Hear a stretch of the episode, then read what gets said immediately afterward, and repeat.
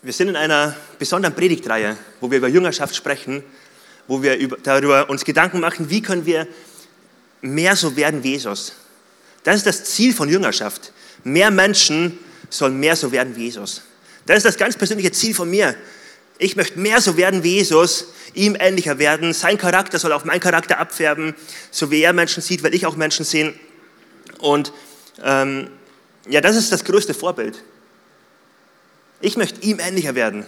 Jesus ist nicht nur mein Retter, er ist mein, mein Lebensinhalt. Er ist mein Vorbild, dem ich ähnlicher werden will. Er ist nicht die Person, die ich anrufe, wenn ich Probleme habe. Er ist mein größtes Vorbild in allen Lebensbereichen. Und da gucken wir uns einige Lebensbereiche an oder einige Aspekte an, wo wir in Jüngerschaft wachsen wollen, Jesus ähnlicher werden wollen. Letzte Woche haben wir uns den barmherzigen Samariter angeguckt. Wir haben angeguckt, wie wir wachsen können, indem wir Menschen durch die Brille von Jesus angucken, mit den Augen angucken, mit denen Jesus sie anguckt. Und sich alles verändern wird dadurch. Heute wollen wir den nächsten Punkt angucken. Es geht heute ähm, um eine Art, wie Jesus mit uns arbeitet, von innen nach außen. Und bevor ich anfange, würde ich gerne für die Predigt beten. Lass uns doch gemeinsam beten, dass wir Menschen sind, die in Jüngerschaft leben, das heißt mehr werden wie Jesus. Jesus, danke, dass, dass du mit uns den Weg gehst. Egal, wie unser Leben aussah, bevor wir dich kennengelernt haben, mit dir startet ein Weg, wo wir dir ähnlicher werden dürfen. Und wo du an unserem Charakter arbeitest, wo du uns so viele Dinge lernst und beibringst, wo du unser Herz tief veränderst. Und ich bitte dich, Jesus, dass heute ja ein Gottesdienst ist, eine Predigt stattfindet, wo jeder Einzelne dein Reden hört und wahrnimmt, wo du uns herausforderst, wo wir dir ähnlicher werden dürfen, wo du uns ermutigst, ähm, ja, vielleicht Dinge abzulegen, neue Dinge anzunehmen. Und wir wollen heute sagen, wir sind offen, Jesus, wir wollen dein Reden erwarten und wir danken dir, dass du hier bist. Amen. Eine Frage am Anfang. Was findest du richtig eklig? Was findest du so richtig zum, ja, wo es dir kalt den Rücken runterläuft? Ähm, vielleicht denkst du jetzt an einen Kühlschrank, wo du aufmachst und dich auf den Joghurt gefreut hast und du machst den Joghurt auf und der ist voller Schimmel. Das gehört zu den ekligen Sachen. Vielleicht denkst du, oh, vielen Dank, Dieter. Ah, so schön. Vielleicht denkst du an eine Spinne, ähm, wo du deinen Partner rufst und sagst, bitte mach ihn weg, äh, mach sie weg, die Spinne, sie ist so eklig. Ähm, mir ist vor kurzem ein Moment passiert, ähm, wo ich gesehen habe, wie Janette, Nathan und ich im Garten waren und plötzlich Janette sich bückt, einen Regenwurm hochzieht und ihn Nathan zeigt. Und sie ist ja Biologin, ähm, sie unterrichtet das in der Schule und sie liebt das. Und sie hat schon mal sowas seziert und ja, da geht ihr Herz auf. Und ich, bitte sage das nicht so weiter, ähm, aber sie ist Biologin, sie sieht das mit ganz anderen Brillen, Augen. Und ich sehe, wie sie den Regenwurm nimmt und ihn Nathan gibt. Und ich denke mir, wie kannst du das machen? Und mir wird schon beim Hingucken, ähm, graust mir schon. Ich will doch den Regenwurm nicht anfassen. Ich weiß nicht, vielleicht bin ich der Eigen, vielleicht ist sie Eigen, ich weiß es nicht, vielleicht irgendwo in der Mitte. Auf jeden Fall ging es mir bei dem Regenwurm so. Und ich denke mir so, hey, wenn du den jetzt anfasst, dann musst du dich richtig oft waschen, am besten mit Seife, am besten fünf Minuten unter warmem Wasser ähm, und dann kannst du zum Essen gehen. Ich bin beim Regenwurm ein bisschen eigen. Jeanette, wenn wir in der Stadt sind, sagt sie immer, komm, wasche die Hände und dann gibt es Essen. Ähm, wenn du mit Geld in Berührung warst, Geld angefasst hast, wasch dir die Hände und dann gibt es Essen. Was ich damit sagen will, wir haben da echt einen Standard, jeder von uns einen anderen Standard, aber wir haben einen Standard. Wir wollen nicht einfach irgendwie essen. Wir wollen nicht einfach irgendwie mit schmutzigen Händen irgendwie essen oder was auch immer machen. Wir wollen saubere Hände haben. Warum erzähle ich die Geschichte? Eine ähnliche Geschichte, da tauchen wir jetzt ein, hat Jesus erlebt mit seinen Jüngern. Die finden wir in Markus Kapitel 7, wo es genau um die Frage geht, wann bin ich rein genug? Wann bin ich sauber genug, um das machen zu dürfen, um mit Gott in Beziehung zu sein? Wann bin ich sauber genug, um essen zu dürfen? Wann bin ich rein genug und wann auch nicht? Reicht es, wenn ich ein bisschen rein bin oder auch nicht? Jeder hat einen anderen Standard. Jetzt wollen wir mal den, uns mit dem Standard von Jesus beschäftigen. Ich lese vor aus Markus Kapitel 7, die Verse 1 bis 5. Eines Tages kamen einige Pharisäer und Schriftgelehrten aus Jerusalem zu Jesus Sie sahen, dass einige, einige seiner Jünger den jüdischen Brauch, sich vor dem Essen die Hände zu waschen, nicht befolgten. Die Juden, besonders die Pharisäer, essen nicht, bevor sie sich nicht Wasser über die Hände gegossen haben, wie ihre überlieferten Satzungen es vorschreiben. Auch essen sie nichts von dem, was sie auf dem Markt gekauft haben, bevor sie nicht ihre Hände in Wasser getaucht haben. Das ist nur eine von zahlreichen Satzungen, an denen sie festhalten, wie zum Beispiel an dem Brauch, Becher, Krüge und Kupferkessel auszuspülen. Deshalb fragten nun die Pharisäer und Schriftgelehrten Jesus, warum befolgen deine Jünger unsere Überlieferungen und Vorschriften nicht? Denn sie essen mit ungewaschenen Händen. Vielleicht denkst du dir jetzt, wo du das liest, was soll dieser Text mir sagen? Es geht um rituelle Waschungen, es geht darum, rein zu sein. Ist das nicht irgendwie aus der Welt gefallen? Es geht um Reinheitsgebote, die in den fünf Bücher Mose stehen, zum Teil, zum Teil aber auch um eigene Satzungen, die Menschen noch dazugegeben haben, ähm, wo man sich waschen muss, wo man bestimmte Sachen machen muss, um rein zu sein. In den fünf Büchern Mose gibt es dann noch verschiedene Vorschriften, wenn du zum Beispiel, nur ein paar Beispiele von ganz vielen, wenn du in Kontakt gekommen bist mit einem toten Tier oder mit einer Leiche oder mit einer infektiösen Hautkrankheit oder mit Schimmel oder noch viel mehr, dann warst du kultisch unrein. Das heißt, du durftest nicht wie alle anderen Menschen in den Tempel gehen, sondern du musstest draußen warten, mit Abstand vom Volk warten. Ähm, du durftest nicht in Gottes Gegenwart. Du durftest da nicht rein, denn du bist nicht rein genug, nicht sauber genug. Und ich wundere mich, warum hier in der Liste nicht steht, dass man Regenwurm nicht anfassen darf. Aber das steht nicht dabei. Auf jeden Fall geht es darum, man soll rein sein, nur dann darfst du in die Gegenwart kommen. Nur dann darfst du mit Gott in Beziehung sein. Und das klingt irgendwie so aus der Welt gefallen. Warum brauchen wir das heute noch? Wenn man es aber ein bisschen genauer anguckt, merken wir, eigentlich ist es gar nicht so komisch, wie es auf den ersten Blick sich anhört. Zum Beispiel, wenn ich jetzt ein wichtiges Treffen habe, mal angenommen, ich dürfte den Oberbürgermeister treffen oder ich habe ein Bewerbungsgespräch oder ein anderes wichtiges Treffen, ich würde nicht einfach irgendwie hingehen. Ich würde mir Gedanken machen, wie sehe ich aus, wie sieht meine Kleidung aus, ich würde mich waschen, weil was ich nicht will ist, dass ich ihm die Hand gebe und Schmutz von mir an ihm hängen bleibt. Oder er mich anguckt und sich denkt, oh nee, du bist aber schmutzig. Oder ich will auch nicht, dass ich stinke bei ihm. Ich will, dass ich einen guten Duft hinterlasse. Und das ist sinnvoll. Und wenn du Bewerbungsgespräch ähm, hast, solltest du auch darauf achten. Darauf achten wir, das ist normal. Und genau das ist auch damit gemeint, wenn wir darüber nachdenken, warum ist es Jesus so wichtig? Warum gibt Gott die Regeln, rein zu sein? Es ist eine äußere Handlung, die viel mehr das Innenleben, die viel mit dem Innenleben zu tun hat. Wenn ich zum Beispiel was viele Christen machen. Wenn ich faste, dann faste ich und ich mache was Äußeres, aber eigentlich geht es nicht um das Äußere, eigentlich geht es darum, ich möchte in meinem Herzen Hunger nach mehr von Gott bekommen. Ich möchte hungrig werden nach ihm. Manchmal bete ich und ich gehe auf die Knie. Ich mache eine äußere Handlung, die einen inneren Effekt hat. Ich möchte demütig vor Gott sein. Ich möchte ein demütiges Herz bekommen. Und das, das mit den Waschungen hat genau den gleichen Charakter. Es hat genau den gleichen Charakter. Ich mache etwas Äußeres, wo etwas zum Ausdruck kommt. Und wie beim Geschäftsmann, wie beim Treffen mit der wichtigen Person, die ich habe, wo ich mich schick mache dafür, kommt auch bei Gott zum Ausdruck, weswegen auch Juden sich immer wieder gewaschen haben dabei. Ich kann so, wie ich bin, nicht vor Gott kommen. Ich brauche jemanden, der mir eine Frisur macht, der mich wäscht, der mich reinigt. Ich kann so nicht zu Gott kommen. Ich bin nicht rein genug, um so zu Gott, Gott zu kommen. Und deswegen gab es ganz viele Waschungen und super viel an Aufgaben, die eine Person übernommen hat, wo immer die Symbolik drinsteckt, die Erinnerung drinsteckt, indem ich mich wasche, mir die Hände wasche, erinnere ich mich dran, ich brauche jemanden, der mich wäscht vor meinem Gott. Ich brauche jemanden, nur so kann ich zu ihm kommen.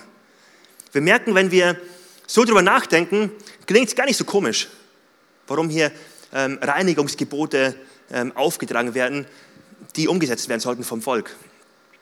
Und jetzt ist der Punkt, dass Jesus mit dem Vorwurf konfrontiert ist, ihr haltet euch nicht dran. Und das, was spannend ist bei der Antwort von Jesus, er gibt den Führern eigentlich recht, den religiösen Führern. Er gibt ihnen recht und sagt, ja, das stimmt, der Mensch ist nicht rein, er ist unrein vor Gott, er kann nicht einfach zu Gott kommen, aber er gibt ihnen auch nicht recht bei dem Punkt, wenn, wenn es um die Frage geht, woher kommt die Unreinheit und wie kann man sie beseitigen. Lass uns das mal weiter angucken. Es geht direkt weiter.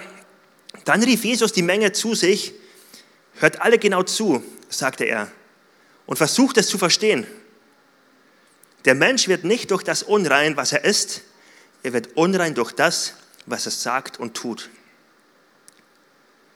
Bis jetzt hat er noch von einer großen Gruppe gesprochen, von einer großen Volksmenge. Jetzt geht er ins Haus und ist quasi im Kleingruppenmodus, wo er im 1 zu 1 oder 5, 12 zu 1 äh, Menschen prägen kann und die Jünger ihm eine Flagge stellen. Und dann lesen wir weiter.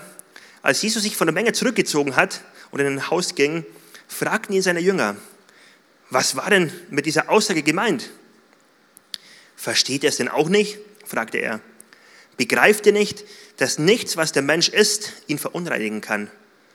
Die Nahrung kommt nicht mit seinem Herzen in Berührung, sondern geht nur durch den Magen und dann wieder, wird dann wieder ausgeschieden. Damit erklärte Jesus alle Speisen für erlaubt. Und er fuhr fort.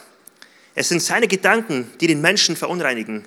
Denn von innen, aus dem Herzen eines Menschen, kommen böse Gedanken wie Unzucht, Diebstahl, Mord, Ehebruch, Habgier, Bosheit, Hinterlist, Vergnügungssucht, Neid, Verleumdung, Stolz und Unvernunft. All diese üblen Dinge kommen von innen heraus. Sie sind es, die den Menschen unrein machen. Wir sehen hier ein Prinzip der Nachfolge. Wie Nachfolge funktioniert bei Jesus. Es geht von innen nach außen. Nicht von außen wird ein Mensch irgendwie unrein oder unsauber, sondern es geht von innen nach außen. Zwei Dinge, die, mehr Dinge, die Jesus aufzeigt, aber auf zwei will ich ganz besonders kurz eingehen. Jesus spricht hier davon, Verunreinigung ist wirklich nicht gut. Er fegt das alles nicht weg und sagt, hey, interessiert uns alles nicht mehr und macht jetzt heute, was ihr wollt, sondern er gibt ihnen Recht und sagt, ja, Verunreinigung ist wirklich nicht gut. Er macht keine Kompromisse damit. Er macht keine Kompromisse, dass er sagt, ja, ab jetzt darfst du kommen zu Gott, wie du willst. Ist alles gut. Weil er weiß genau, mit Sünde, das passt nicht mit Gott zusammen. Sünde, auch im Kleinen, kann nicht toleriert werden. Niemand von uns würde sagen, in meinem Wohnzimmer brennt es, aber es ist nicht so schlimm. Es brennt nur das Kissen auf der Couch. Das kann ich mal lassen, ist entspannt. Niemand würde das sagen, weil das Feuer wird weitergehen. Das Feuer wird sich ausbreiten, die ganze Wohnung wird zerstört werden, alles wird in Brand aufgehen, die Couch wird, auf die Couch wird übergreifen. Es wird weitergehen. Und genauso ist es auch mit Sünde. Es kann im Kleinen nicht toleriert werden. Es kann im Kleinen nicht einfach da sein. Und Jesus setzt sogar einen drauf und sagt, einige, zwei Kapitel später, wenn deine Hand dich zum Bösen verführt, dann hack sie ab. Es ist besser, mit nur einer Hand in den Himmel einzugehen, als mit zwei Händen in das ewige Feuer der Hölle zu kommen. Wenn dein Fuß dich zur, zum Bösen verführt, hack ihn ab. Denn es ist besser, mit nur einem Fuß in den Himmel einzugehen, als mit zwei Füßen in die Hölle geworfen zu werden. Also Jesus setzt einen drauf und gibt so einen Standard von, reinig, von, von rein Leben. Ein Standard von, so kann man mit Gott leben, denn Gott toleriert da keine, keine Fehler. Gott toleriert keine Sünde. Das ist der eine Punkt, der hier so deutlich wird. Der zweite Punkt, Jesus zeigt auf, das Waschen reicht gar nicht aus. Das Waschen, was die Schriftgelehrten, die religiösen Führer an ihn herangebracht haben, das ist eine äußere Form, die nur auf den Kern hindeuten soll, aber es reicht überhaupt nicht aus. Es ist ein Problem, welches von innen nach außen kommt. Ein Problem, was von innen nach außen kommt, was den Menschen verunreinigt, wo der Mensch Reinigung braucht. Das ist das Herz, die Ich-Bezogenheit, die Sünde, mit der jeder Mensch zu kämpfen hat, die in jeden Menschen Einzug gehalten hat. Und um es nicht theoretisch zu machen, würde ich gerne ein kurzes praktisches Beispiel geben. Ein praktisches Beispiel, wo man in den letzten Jahren aufhorchen konnte, wenn ein Krieg ausgebrochen ist, in der Ukraine zum Beispiel. Ähm, europäische Politiker haben gesagt, dass sie das sich nicht hätten vorstellen könnten, dass in Europa sich das nochmal zutragen könnte. Europa ist doch so weit entwickelt. Europa ist doch so, da ist so viel Bildung etabliert. Es ist so eine gehobene Kultur. Wir sind doch darüber hinaus, dass wir einer gegen den anderen kämpfen müssen, dass wir töten müssen. Wir sind doch schon lange davon hinweg.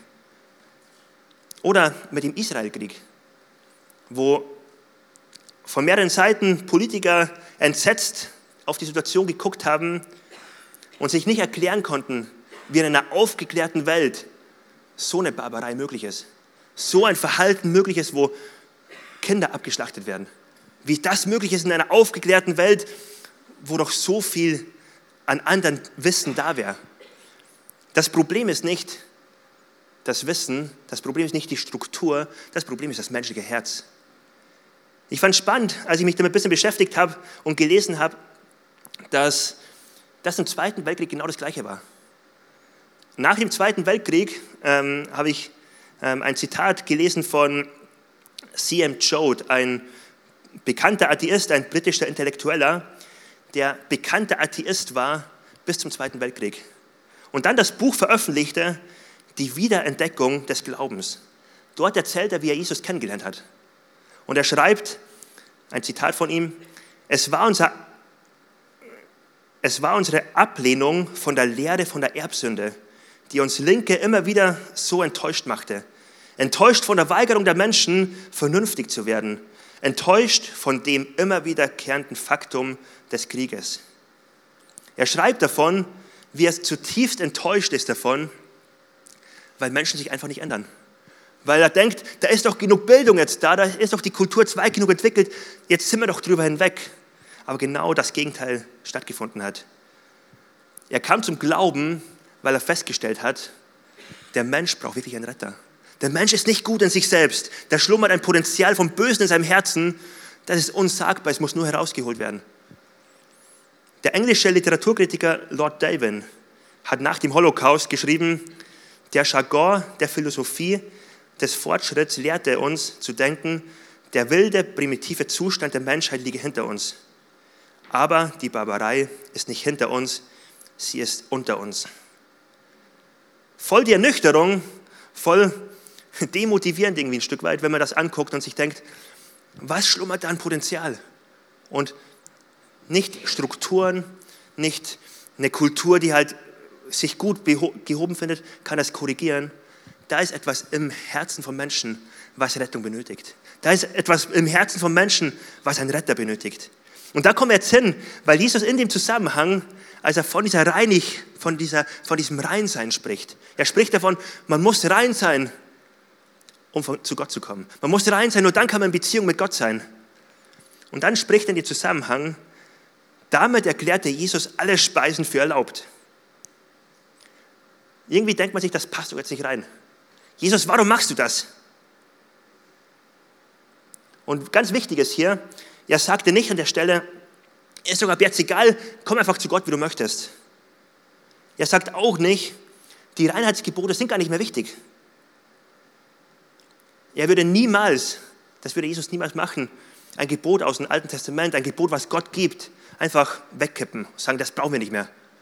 Ganz im Gegenteil, er sagt sogar in Matthäus 5, nicht der kleinste Buchstabe vom Gesetz soll vergehen, bis es erfüllt ist. Bis es erfüllt ist. Und da sind wir an dem Knackpunkt. Das, was Jesus ja sagt mit ähm, alle Speisen erkläre ich für erlaubt, das kann man auch so wiedergeben mit, hiermit mache ich alle Speisen für rein. Hiermit erkläre ich alles für rein. Er sagt mit anderen Worten, diese Reinheitsgebote, nach denen ihr euch ausstreckt, sie sind mit meiner Person erfüllt. Das, wonach ihr euch ausstreckt, dass ihr euch immer wieder die Hände waschen wollt, dass ihr so viel Waschungen habt, dass ihr euch so viel Mühe gebt, damit zum Ausdruck bringt, wir brauchen einen Retter. Ich bin der Retter, du bist gerettet, du bist gewaschen, wenn du mir nachfolgst. Du bist gewaschen, wenn du dich von mir waschen lässt. 2. Korinther 5, Vers 21 greift das mit anderen Worten auf. Denn Gott machte Christus, der nie gesündigt hat, zum Opfer für unsere Sünden, damit wir durch ihn vor Gott gerechtfertigt werden können. Da ist genau das beschrieben. Er, der rein war, der ohne Sünde war, hat all meinen geistlichen Schmutz, all meine Sünde auf sich genommen. Ich bin reingewaschen durch ihn. Und jetzt sind wir an dem Knackpunkt, um den es heute gehen soll. Es geht von innen nach außen. Es geht von innen nach außen. Jesus geht es nicht darum, dass er uns irgendwie eine To-Do-Liste gibt und uns dazu zwingt, fromme Sachen zu machen. Es wäre so einfach, wenn man Christ werden würde und dann eine Liste von Gott bekommt, du sollst ab heute nicht mehr fluchen, nicht mehr trinken, keine Pornos mehr gucken und ab heute einen Fisch im Auto haben und in die Kirche gehen. So viele könnten ohne Probleme sagen, hey, easy, das schaffe ich doch, das ist doch gar kein Problem. Aber so läuft es bei Jesus nicht. Es geht ihm nicht um einen äußeren Anstrich von, jetzt gib dir doch mal Mühe ein bisschen, aber der Rest bleibt beim Alten. Jesus rettet von innen nach außen. Von innen nach außen verändert er Menschenleben. Jesus geht es nicht darum, Äußeres, Äußeres, Äußeres irgendwie zu verlangen, erstmal, was ich ihm geben müsste. Es geht ihm um mein Herz. Und ein Satz, den ich mir aufgeschrieben habe und immer wieder durchlese, heißt, deine erste Aufgabe, Dominik, und den kannst du auch für dich nehmen, deine erste Aufgabe ist nicht, was du für Gott tust. Deine erste Aufgabe ist, dass du dir von Gott dienen lässt und dass dein Herz gefüllt ist mit seiner Liebe. Dass dein Herz gefüllt ist von ihm. Dass er dein Herz verändern kann. Denn von Gott, bei Gott geht es nicht darum, was ich ihm geben kann, sondern was er in meinem Herzen verändern kann. Und daraus resultierend werde ich anders leben. Daraus resultierend, wenn ich angeleuchtet bin, werde ich Licht sein können. Wenn ich verstanden habe, wie kraftvoll das Evangelium ist und was es in meinem Leben verändern kann, dann kann ich jemand anders helfen, das ebenso zu erleben. In erster Linie geht es darum, was Gott in meinem Leben machen kann. Für Jesus ist immer von innen nach außen. Für Menschen, bei uns Menschen ist ganz oft umgekehrt. Es geht ganz oft von außen nach innen. Vielleicht kennst du das, du hast ein schlechtes Gefühl. Du fühlst dich irgendwie doof und denkst dir, boah, ich habe gerade Schwierigkeiten, vielleicht in der Ehe ist es gerade herausfordernd oder andere schwierige Lebensumstände. Und sofort sucht man, wer was falsch gemacht hat. Mein Ehepartner müsste anders sein. Der müsste sich mal verändern, er müsste liebevoller sein und dies und jenes machen. Und sofort sucht man außerhalb das Problem. Von innen nach außen wird bedeuten, ich gehe zuerst zu Jesus und sage, Gott, bitte ändere mein Herz. Ich möchte von innen nach außen wachsen. Ich möchte erst ein Ehemann jetzt werden, der liebevoll ist. Ich möchte ein Ehemann sein, der, eine, der die beste Frau ähm, ja, mit ihr umgehen kann, der, ähm, der das Beste aus meiner Frau herausholen kann. Von innen nach außen. Und so kann man ganz viele Beispiele nehmen. Religiosität, wo man ganz oft meinen kann, wenn ich keine Pornofilme gucke, wenn ich keine krummen Geschäfte mache und ich ein ganz böser Mensch bin und dann manchmal noch in die Kirche gehe, dann muss Gott mir doch Gutes geben. Dann muss er mich doch segnen, dann muss er es doch gut mit mir meinen. Ein Denken, was auf den ersten Schritt belächelt wird, wenn ich aber bei mir gucke, merke ich, wie schnell es Einzug halten kann. Da passiert mir was Doofes und ich denke mir, Gott, habe ich was falsch gemacht. Was für ein dummer Gedanke. Als würde Gott ähm, mich sofort bestrafen wollen, wenn ich irgendwie nicht 100% korrekt lebe. Hey, Gott liebt mich, er ist der gute Vater für mich. Er meint es gut mit mir. Er hat mich nicht gerettet, weil ich es verdient habe. Er hat mich gerettet, weil er Gnade mit mir hatte. Und so kann man es auf ganz viele Lebensbereiche runterbrechen. Auf Glaube, auf den Pastor. Spurgeon hat mal gesagt, der Prediger soll das Evangelium nicht predigen, um seine eigene Seele zu retten.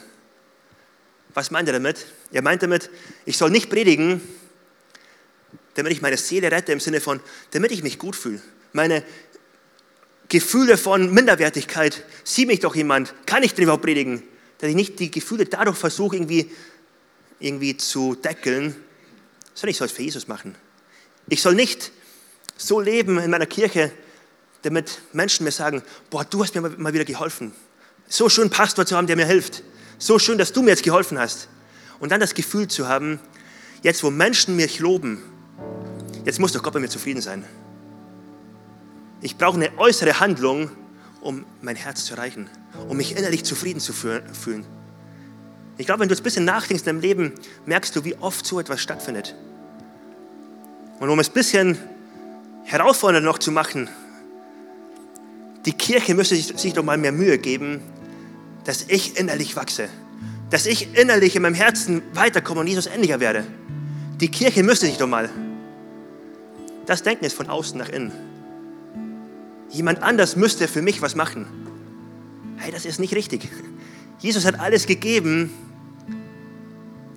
wir dürfen zu ihm wachsen. Es ist in meiner Verantwortung, dass ich ihm ähnlicher werde. Es ist in meiner Verantwortung, dass ich Jesus nachfolge. Die Kirche kann nur ein Trainer, ein Ermutiger sein, der am Spielfeldrand anfeuert und einige Angebote macht, manchmal herausfordert. Die Verantwortung liegt bei dir. Die Verantwortung liegt bei dir und bei mir. Es ist manchmal so eine einfache Ausrede, wenn man mit irgendwas unzufrieden ist. Die Kirche müsste doch mal. Und man sucht die Verantwortung im Äußeren. Jesus geht mit uns von innen nach außen. Das finde ich so, so schön, so ermutigend. Er verwandelt mein Herz von innen nach außen. 2. Korinther 3, Vers 18, da lesen wir, wir alle aber schauen mit aufgedecktem Angesicht die Herrlichkeit des Herrn, Herrn an und werden so verwandelt in dasselbe Bild von Herrlichkeit zu Herrlichkeit, wie es vom Herrn, dem Geist geschieht. Was mich so begeistert an dem Vers, einer meiner Lieblingsverse, wir werden verwandelt von Jesus. Nicht wir können uns selbst verwandeln, aber wir werden verwandelt von ihm. Von Herrlichkeit zu Herrlichkeit. Das heißt, Gott, der Herrlichkeit schlechthin ist, der Herrlichste überhaupt, seine Herrlichkeit kommt auf mich über.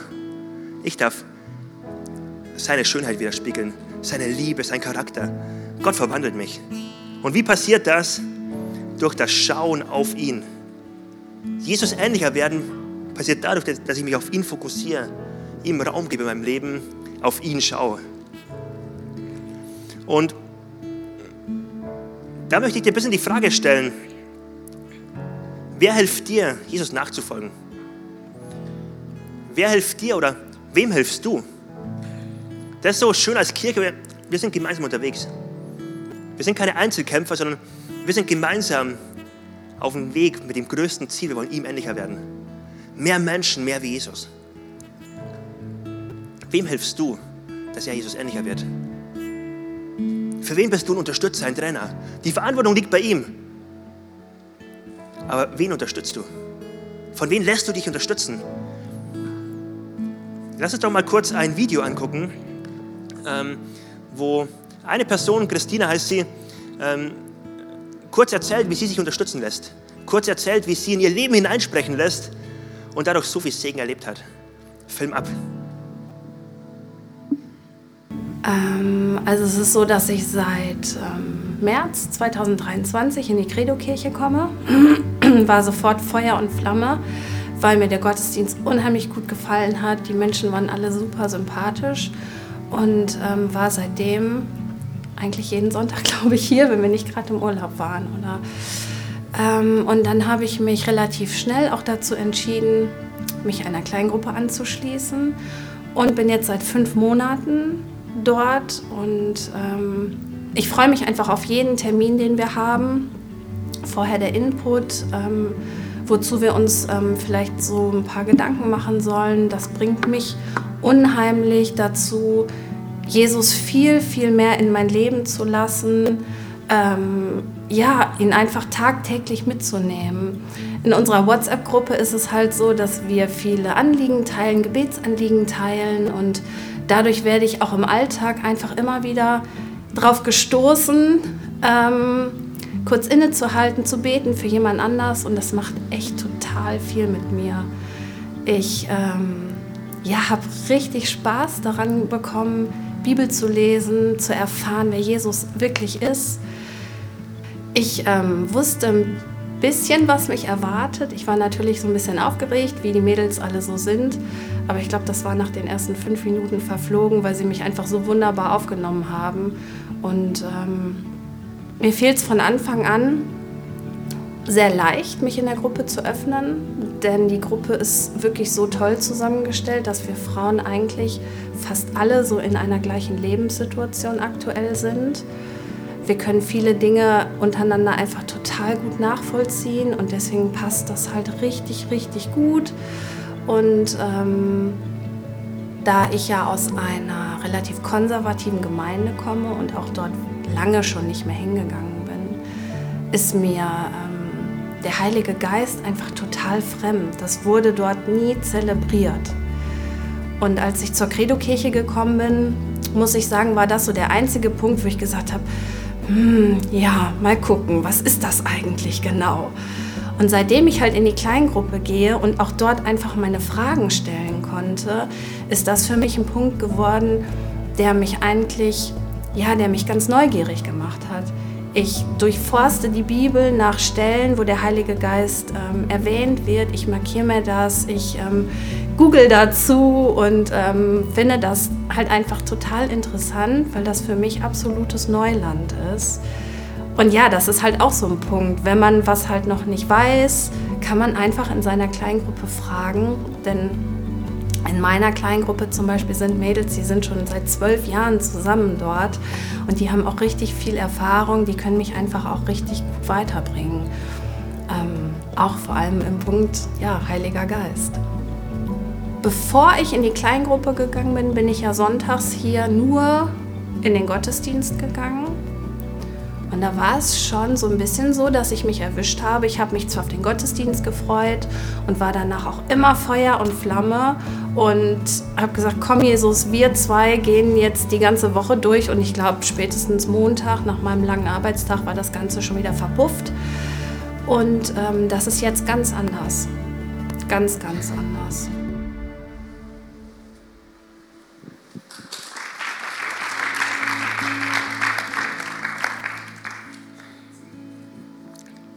Wie schön ist das? Welches Geschenk, dass du und ich Jesus ähnlicher werden dürfen. Das, das Ziel meines Lebens, das Ziel von uns als Credo-Kirche, wir wollen Menschen helfen, mehr Menschen, mehr wie Jesus zu werden. Wir wollen Menschen helfen, die Gott heute noch gar nicht kennen, mehr wie Jesus zu werden. Wir wollen Menschen helfen, die schon jahrelang hier in der Kirche sind, Woche für Woche kommen, vielleicht super viel schon machen, wir wollen ihnen helfen, näher an das Herz Jesu zu kommen. Egal, wo du stehst auf deiner Reise, es gibt noch mehr. Und wo du in einem Jahr stehen wirst, hängt nicht, nicht nur, meistens nicht, von dem Wunder ab, dass Gott irgendwas vom Himmel fallen lässt. Kann Gott, ja, aber im Normalfall macht das nicht. Im Normalfall fordert er uns heraus, kluge Entscheidungen zu treffen. Entscheidungen, wo wir sagen, Gott, ich möchte mich dir hingeben. Gott, ich möchte dir Priorität geben in meinem Leben. Und die Entscheidung, die ich heute treffen werde, wird mich dahin führen, dass ich dich morgen noch mehr lieben werde. Dass ich morgen noch mehr ähm, geprägt sein kann für dich. Dass ich dir Raum schaffe in meinem Alltag, in meinem Leben, in meinem Denken. Und ich lade dich ein, heute, ja, da Jesus einzuladen. Es geht nicht darum, dass wir getrieben von Schuldgefühlen einfach sagen müssen, ja, immer mehr Jesus und wir haben immer ein schlechtes Gewissen.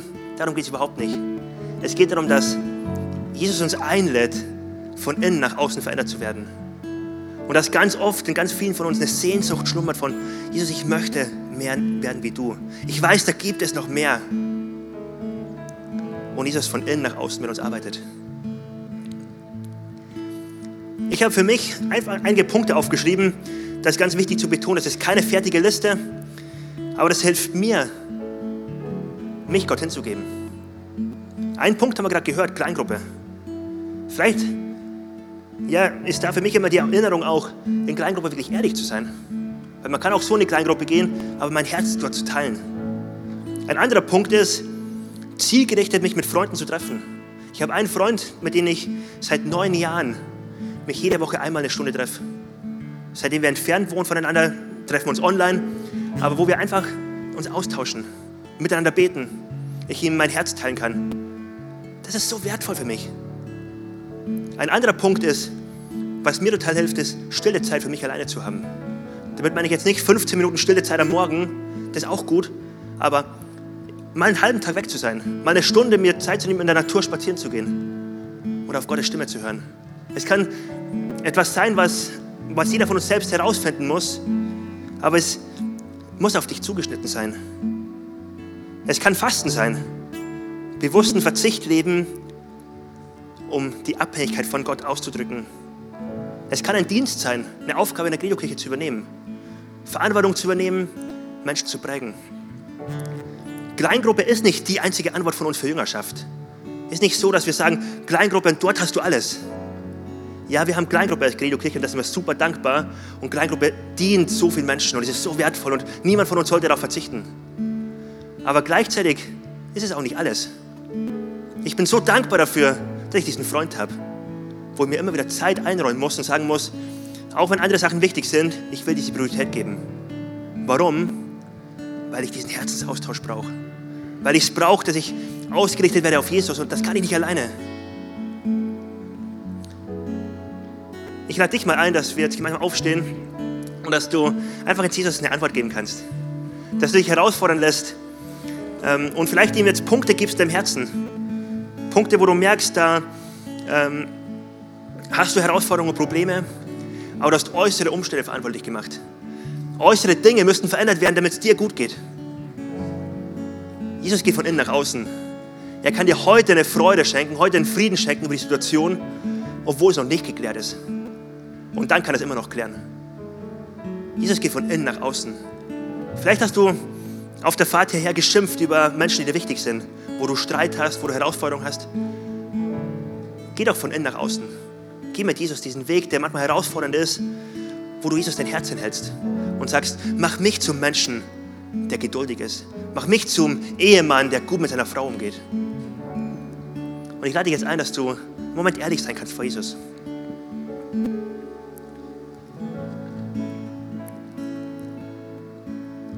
Und ich würde gleich überleiten in eine Lobpreiszeit. Wir wollen gleich noch zwei Songs singen.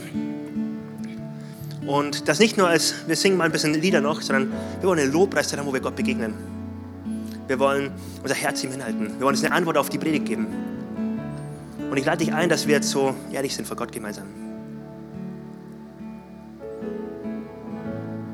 Und vielleicht bist du heute hier und kennst Gott noch gar nicht. Ich lade dich ein, komm nach dem Gottesdienst auf mich zu. Ich würde dir so gern helfen, dass du eine persönliche Beziehung mit Jesus anfangen kannst. Würde dich gerne beschenken mit einem Starterpaket, wo eine Bibel drin ist. Ähm, du sollst heute nicht nach Hause gehen, ohne Jesus in dein Leben eingeladen zu haben. Das passiert nicht automatisch, das ist eine bewusste Entscheidung von dir. Und ich lade dich ein nach dem Gottesdienst, komm doch direkt zu mir. Ich würde dir so gern helfen dabei. Aber jetzt lass uns gemeinsam beten. Jesus, danke, dass du hier bist durch deinen Heiligen Geist. Und wir wollen jetzt einfach dir Raum öffnen, dir Raum geben, dir zusprechen, dass unser Herz offen ist für dich. Komm, Heiliger Geist, komm und sprich zu uns. Komm und zeige uns Punkte, wo wir, ja, wo wir Dinge nach außen schieben, aber du uns eigentlich darin begegnen möchtest und uns einen Frieden schenken willst heute. Hilf uns doch, wo wir Dinge vielleicht auch verstecken und ähm, gar nicht mehr unser Inneres wahrnehmen können. Einfach weil wir so, ja, so gewohnt drin sind, Sachen wegzuschieben. Ich bitte dich, dass du heute neu unser Herz sensibel machst.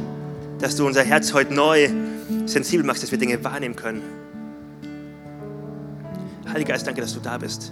Und wir wollen dir einfach Raum geben. Mach das, was du möchtest. Und ich danke dir, dass ich ja, in die Lobpreiszeit überleiten gleich darf mit dem Gedanken, dass du hier bist, Jesus.